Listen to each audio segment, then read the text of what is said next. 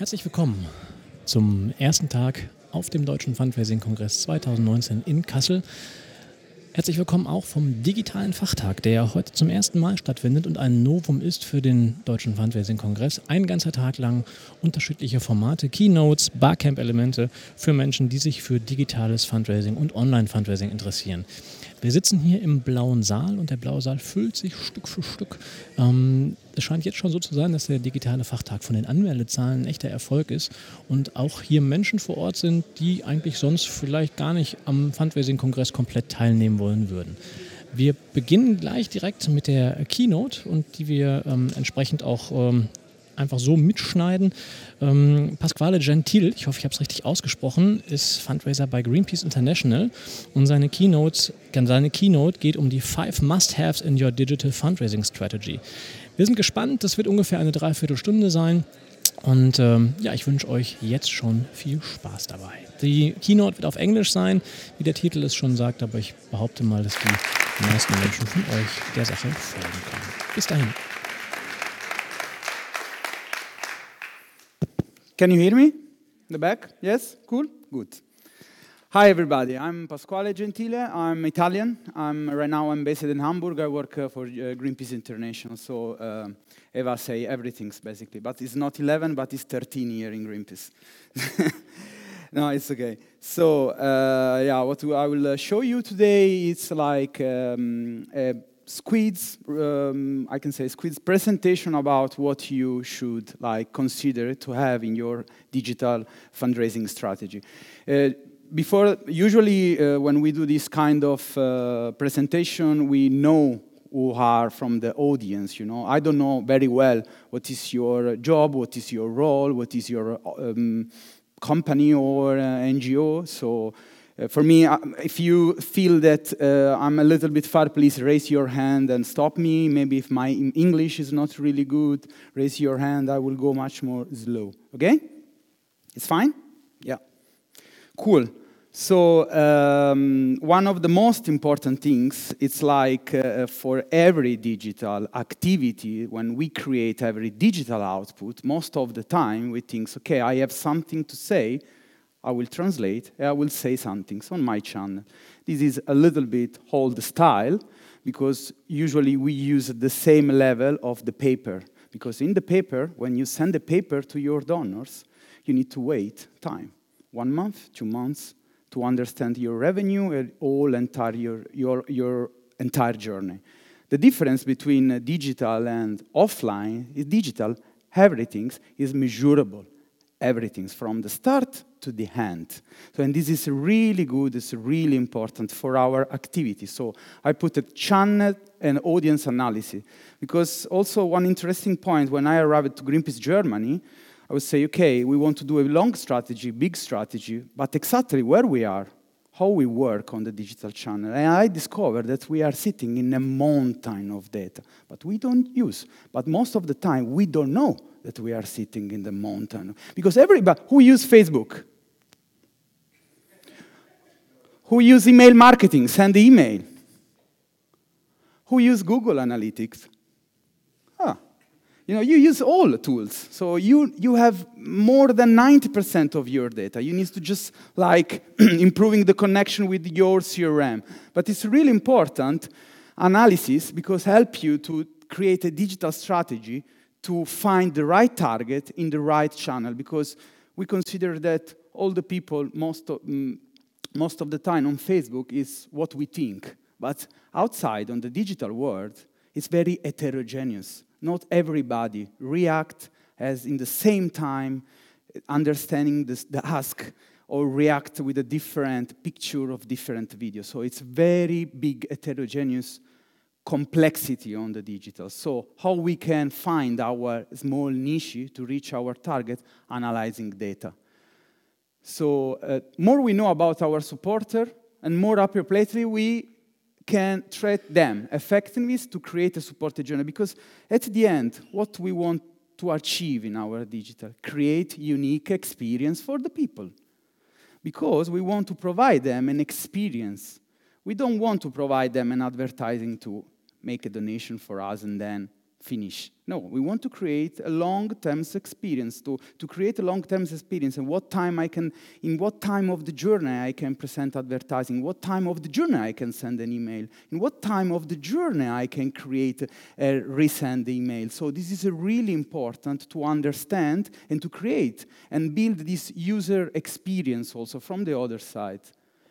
So but most of the people, most of the time, people say, okay, but where we start, what we have, how we can start our analysis. So usually in Greenpeace, we split in two big pieces. One is internal audience, and this is why I told you who use Facebook, who use Google Analytics. There is like a lot of information from the insight on Facebook and also audience insight, but we have also Google Analytics there when we can have a segmented report, age, interest, and device category. So all this kind of information need the time and I can say expertise to learn because first of all we want to know which kind of out, digital output we create, which kind of platform we use, so now I can create a kind of analysis. And for example, also cross-channel behavioral data in your CRM. For example, when I arrived in Greenpeace Germany, most of the digital activity was setted on the segmented on the email send out, not behavioral information. So I'm thinking I send an email to Eva, I will select Eva again because I send an email to Eva. So, I mean, I received 345 email per day, more or less. So uh, most probably, if you send me again and again and again an email, I will not open. I will not spend on my web page for more than, or your web page for more than two minutes my engagement rate with the NGO will be very, very low. So it's really important uh, have this kind of information, behavioral data from the people. I know that Germany, it's a little bit complicated in terms of policy data, but what we are discovering, for example, how Campact use also their strategy and so on, there is not, there is not impossible you can do. You can moving forward. It's just like, you know, exit from the comfortable zone.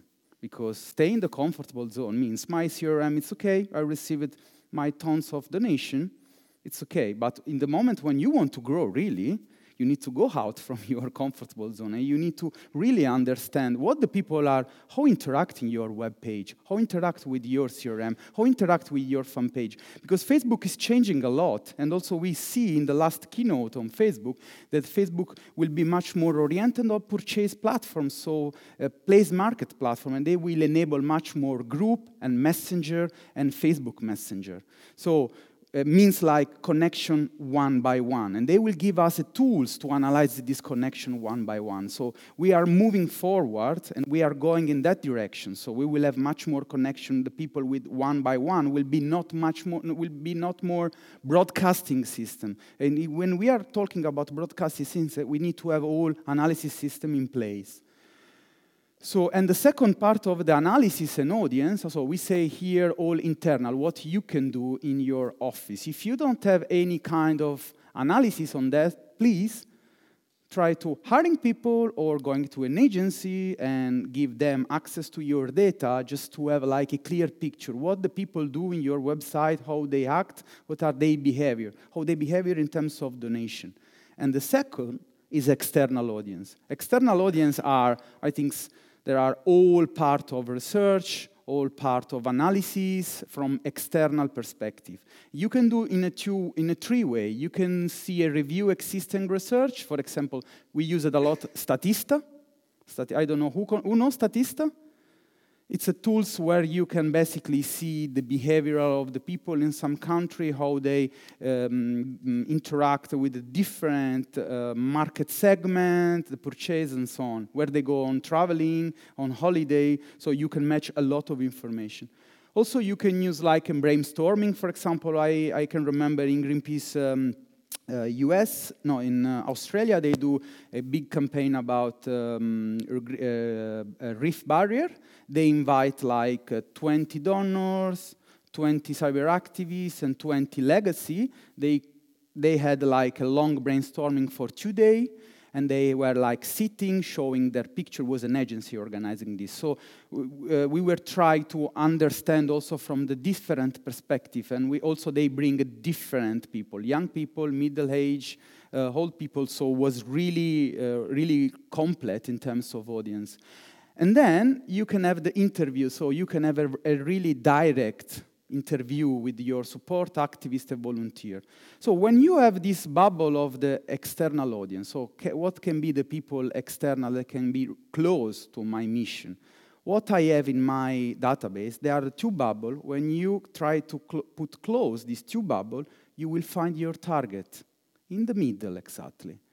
It's a long time uh, process, but it's really needed because without this channel audience analysis, I don't trust in any digital fundraising honesty strategy. Without this, for me, it doesn't make sense. You can tell me whatever you want. You can spend also 10 million of euro, but I will tell you where is the in, uh, channel audience and analysis. Because if I don't see this, because it's like most of the time we act as an assumption. Oh, yes, we think that the people will donate for the Arctic because they see the polar bear.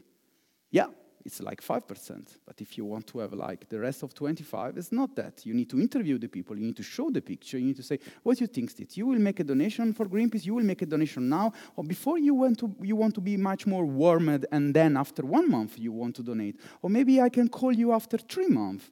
Or maybe I can send you an email and recall after four months.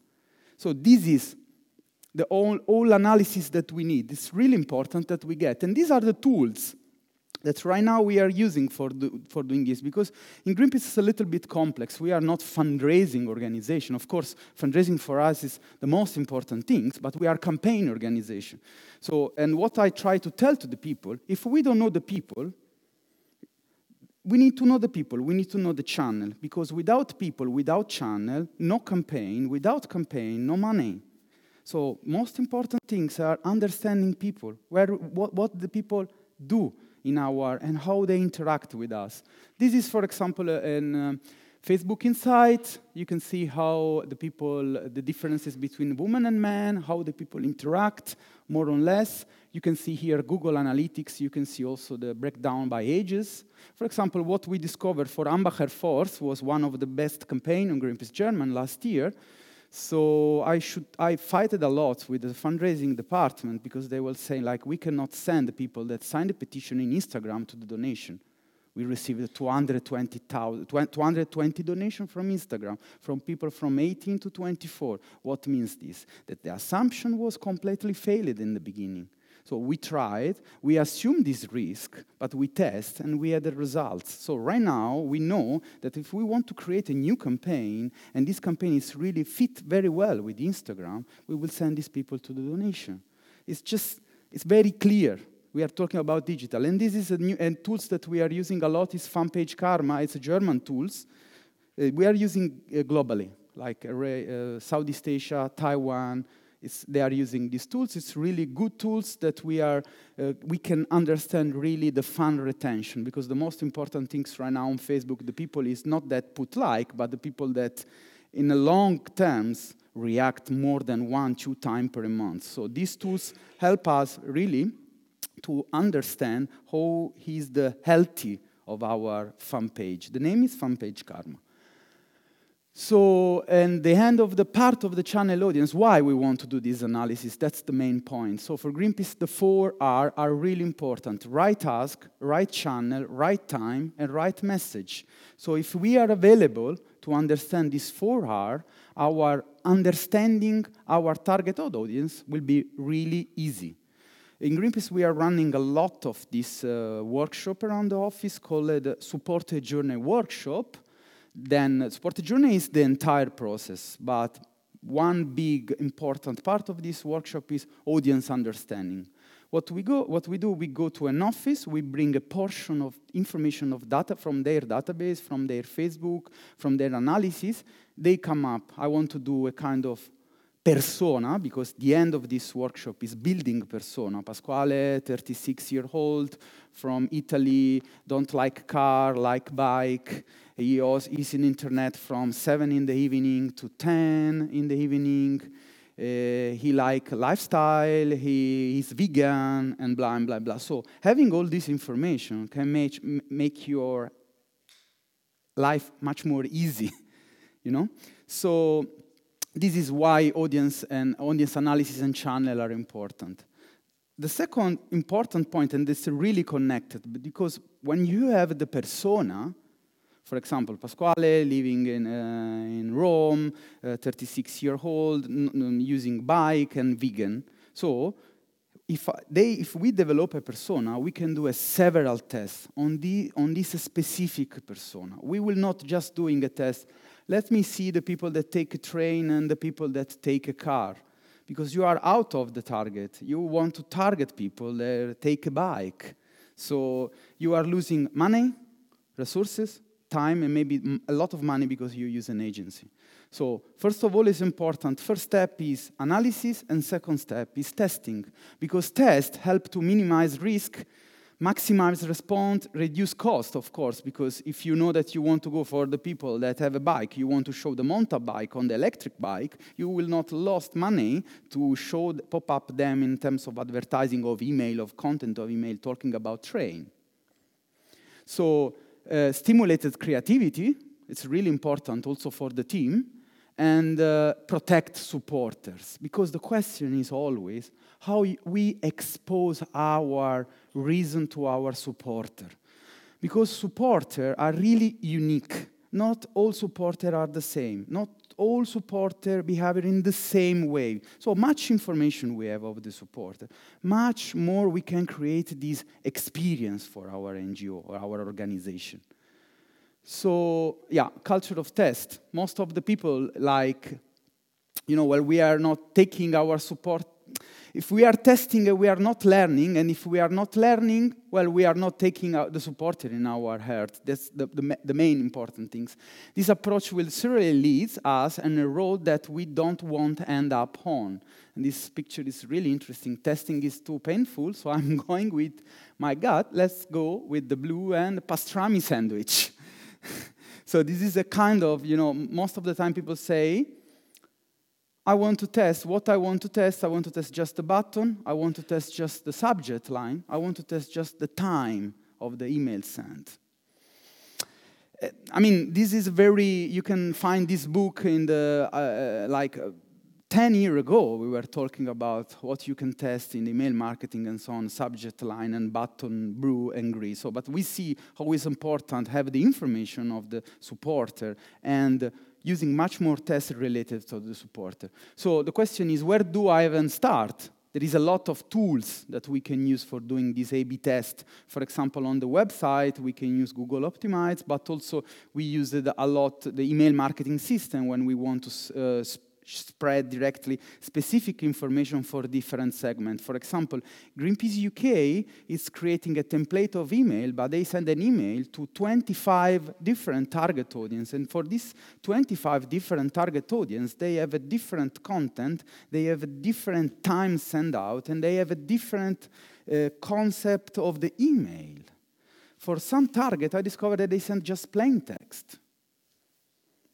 So that's the question, but how you can arrive to this, uh, to understand this? Just testing and know, uh, isolated on your CRM, the specific target, and try to have a kind of long-term analysis. This can be, to arrive to this level, I think they take like more or less uh, two year, one year and a half for understanding what is exactly the target that they will. Of course, the target can change during the campaign, but you need to understand that for us it's really important because we have a sparkly moment. Greenpeace doing action, we have like one action in January, one action in February, we have a campaign, so we need to be really fast and flexible to change our target. So for us it's quite difficult, but we are on the right way. So yes, what the biggest mistake that the people often make is like, uh, like a button color, subject line, images, you know. That's the issue. And also the culture of the test, most of the people say, okay, I want to test uh, uh, the button blue and I want to receive it, I want to do like a much more open rate for this email. Most of the time when we do like brainstorming, we start our brainstorming with the important question. We need to have a question. How I can receive much more donation for this campaign? This is interesting diagram that you can work you do, in fact, you can see how it's important also do, oops, sorry, do a background research also for testing. And then create the hypothesis. Of course, the hypothesis need to start with a minimum of assumption because the, test always need to start with a minimum assumption.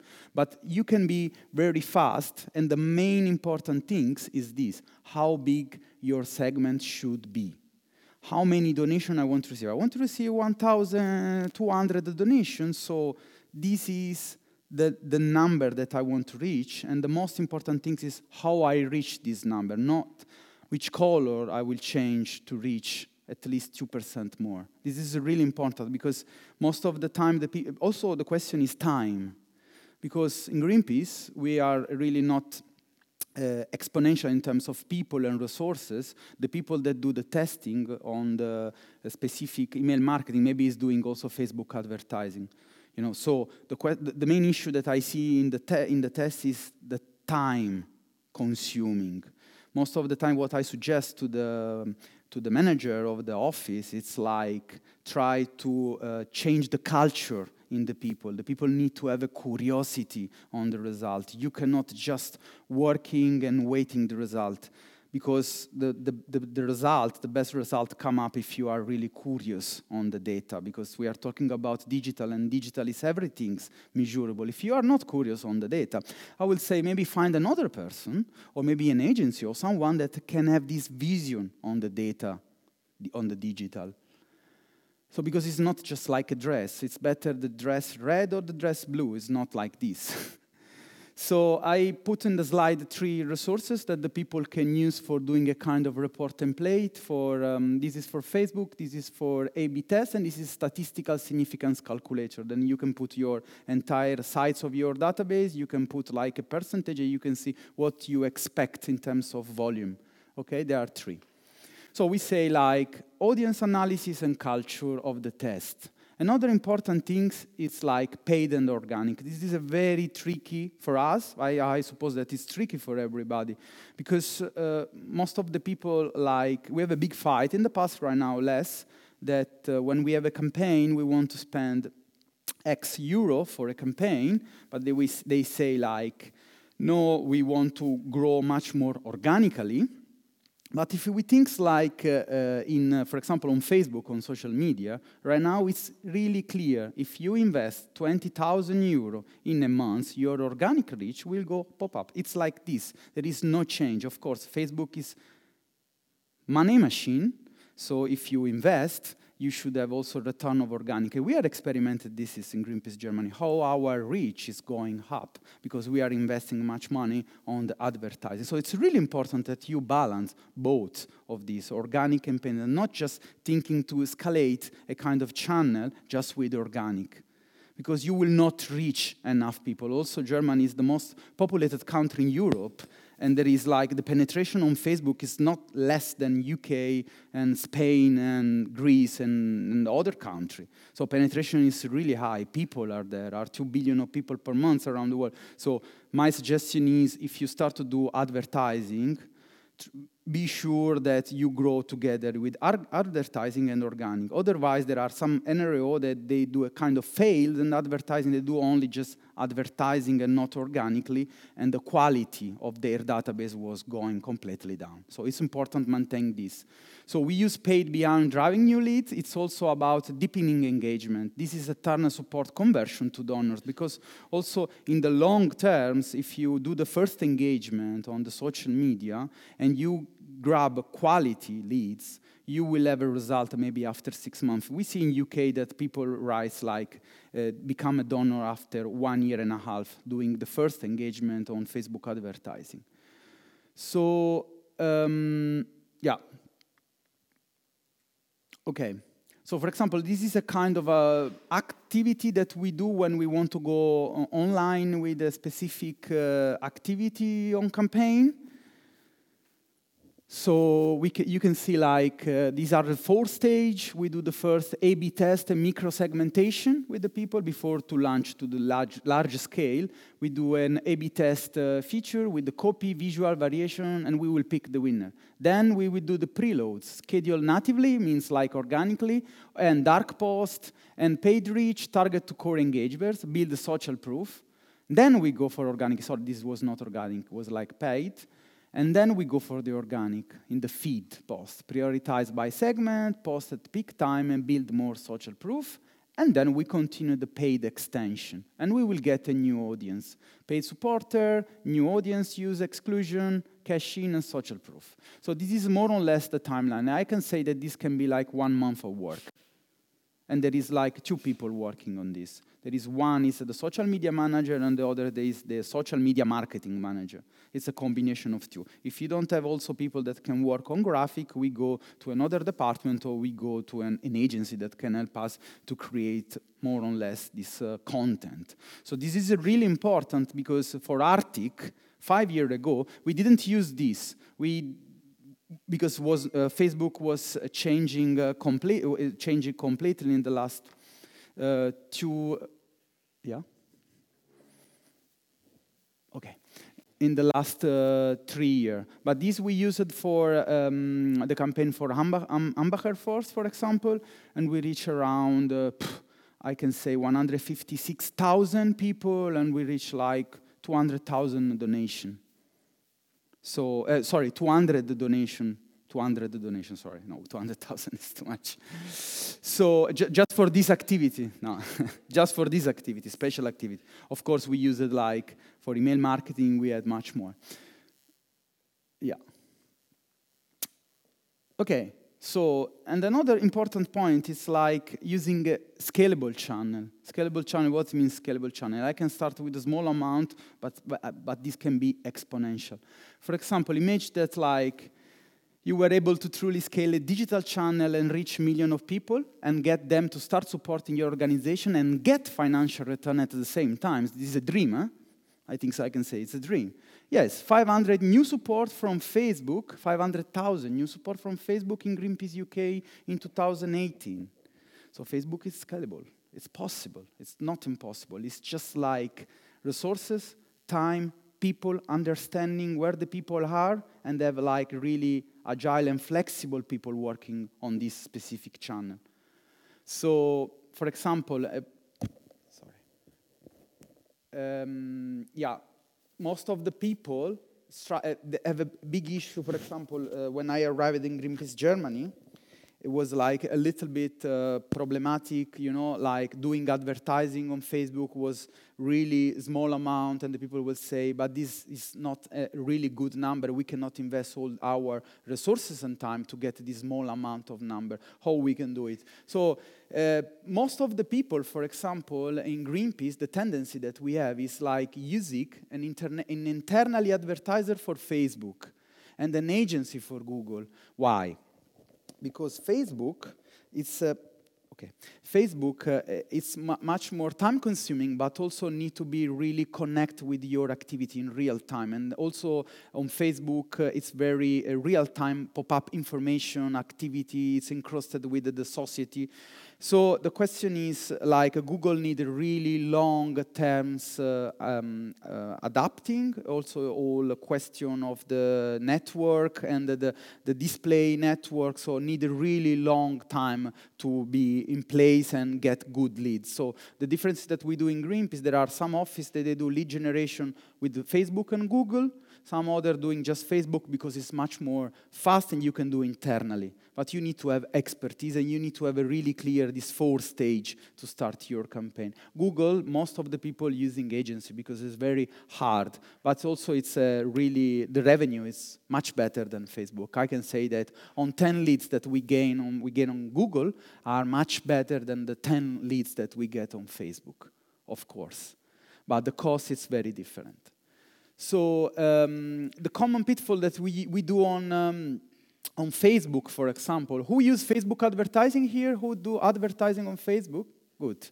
So the main topic, the main problem, common pitfalls that we do on Facebook is multiple creative concept in one ad set. This is really common what's happening most of the people that are doing advertising. Multiple audience in one ad set for example, small audience. The people, when I went to the uh, Greenpeace Mexico, they were doing like fantastic lead generation on Facebook, but their audience was really, really small. So when the audiences that you touch in your advertising is really small, it's basically 100% impossible that you can escalate this number and you can reach biggest volume. So the setting is really important. Also the creative concepts, it's really similar. I, I try like a polar bear on the, the, the piece of ice and I try polar bear like close a piece of, uh, of ice. So this is a really close, so it's not really changing too much in the conscience of the people. And also edit, edit your ad set is any way ever. The problem is that uh, we think that with Facebook advertising, we start the advertising, okay, I will check in a couple of weeks. Nine. You need to check after two hours, three hour maximum or one hour and a half. Our advertiser works like from home, but works like until 11 in the night. He can just send us an email at 1, 2, 3, doesn't matter. But he works because he know very well, because Facebook is really real time with the people. So you need to serve the right information. So, and then last things, I think that I'm on time. Yes, five minutes. So, uh, and last things, and this is the main problem. This is the main problem that we get at always in all office, but mostly in Germany. So uh, it's like uh, the question is the integration between uh, different departments. I put it like this is from Greenpeace, this slide. I don't know if your uh, organization workflow is the same, but we have a comms, we have a comms department, we have offline department that is like volunteer, uh, active group. We have fundraise. We, I put it advocacy, but usually we call it engagement. Engagement are the people that try to create the funnel and serve, you know, um, check all the funnel from the beginning to the end for the people. This is the engagement. Fundraising is just an, an activity internally for the engagement. The main problem that we have in Greenpeace also, I think, in the most of the organization, because I was in the Save the Children forum in Madrid two weeks ago, it was the same problem. There are like people that say, I don't understand why you want to advertising on Facebook this, I want to show to the people this information, I don't want to just bring the people to the advocacy page. So the, the main problem, the main problem that we have, it's like this cross team do not have any shared goal if you want to work in the best way, you need to have always shared goal. Because I can say, like, between fundraising, campaign, and engagement, if we put in campaign like a goal of the donation and a goal of the people that take action on this petition, they will understand, they will work with us, they will serve information, they will serve campaign, we will have a brainstorming to think how the people can, we can translate to the people this topic. So it's really important to have shared goal. And if you don't share, if you don't have shared goal, always you will work for your garden. The other people will work for the other garden without find any collaboration. Because we are not talking about, uh, you know, like uh, I will do my job, you will do your job. To to do to do this kind of digital activity where we see like channel audience testing, escalate channel. You need to be integrated really because if in this team there are people from comms that doesn't understand what is what means Supporter Journey, what is the journey, where, what means like that for Facebook it's much important the engagement than the like and the reach. Because that's the problem. Because, for example, the question that we have comes, people say, oh, this post had like 250,000 reach people and just react 2% of your database. So our goal is not 250, but it's more moving from 2 to 8% our engagement because we want, we want to have the channel that perform better and the people understand what they are doing. So always is about that. This is a kind of analysis, it is a kind of workflow that we are trying to use and this is really important. The digital fundraising activity, of course, you have the main goal for the team so the key digital fundraising activity, you can have lead generation, email marketing, analysis of the channel, and so on. But if you jump with a cross team, you need to have a foundational digital fundraising activity. Means that most of the time people need to understand what means fundraising, what are the fundamental of the fundraising, because not everybody is clear on that.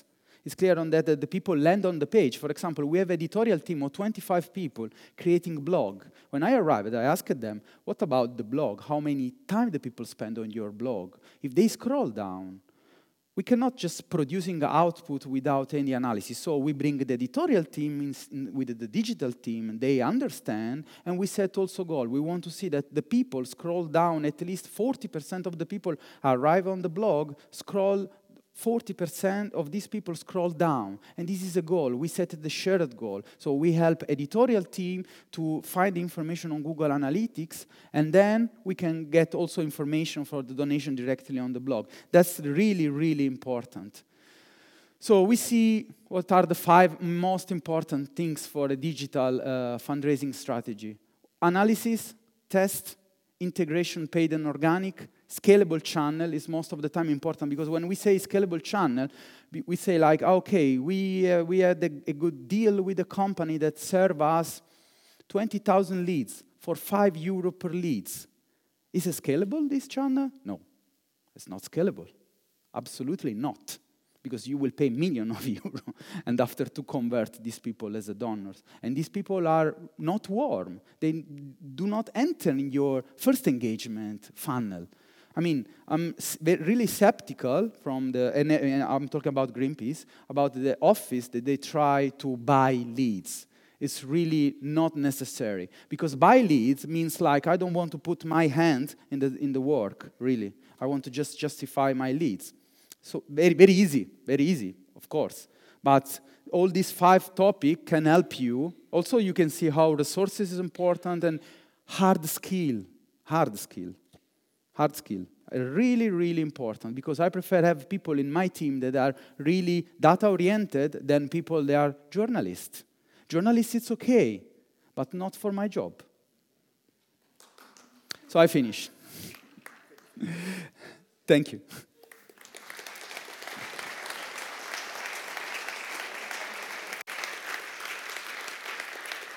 Uh, I don't have nothing with the journalist. Huh? I mean. Nothing.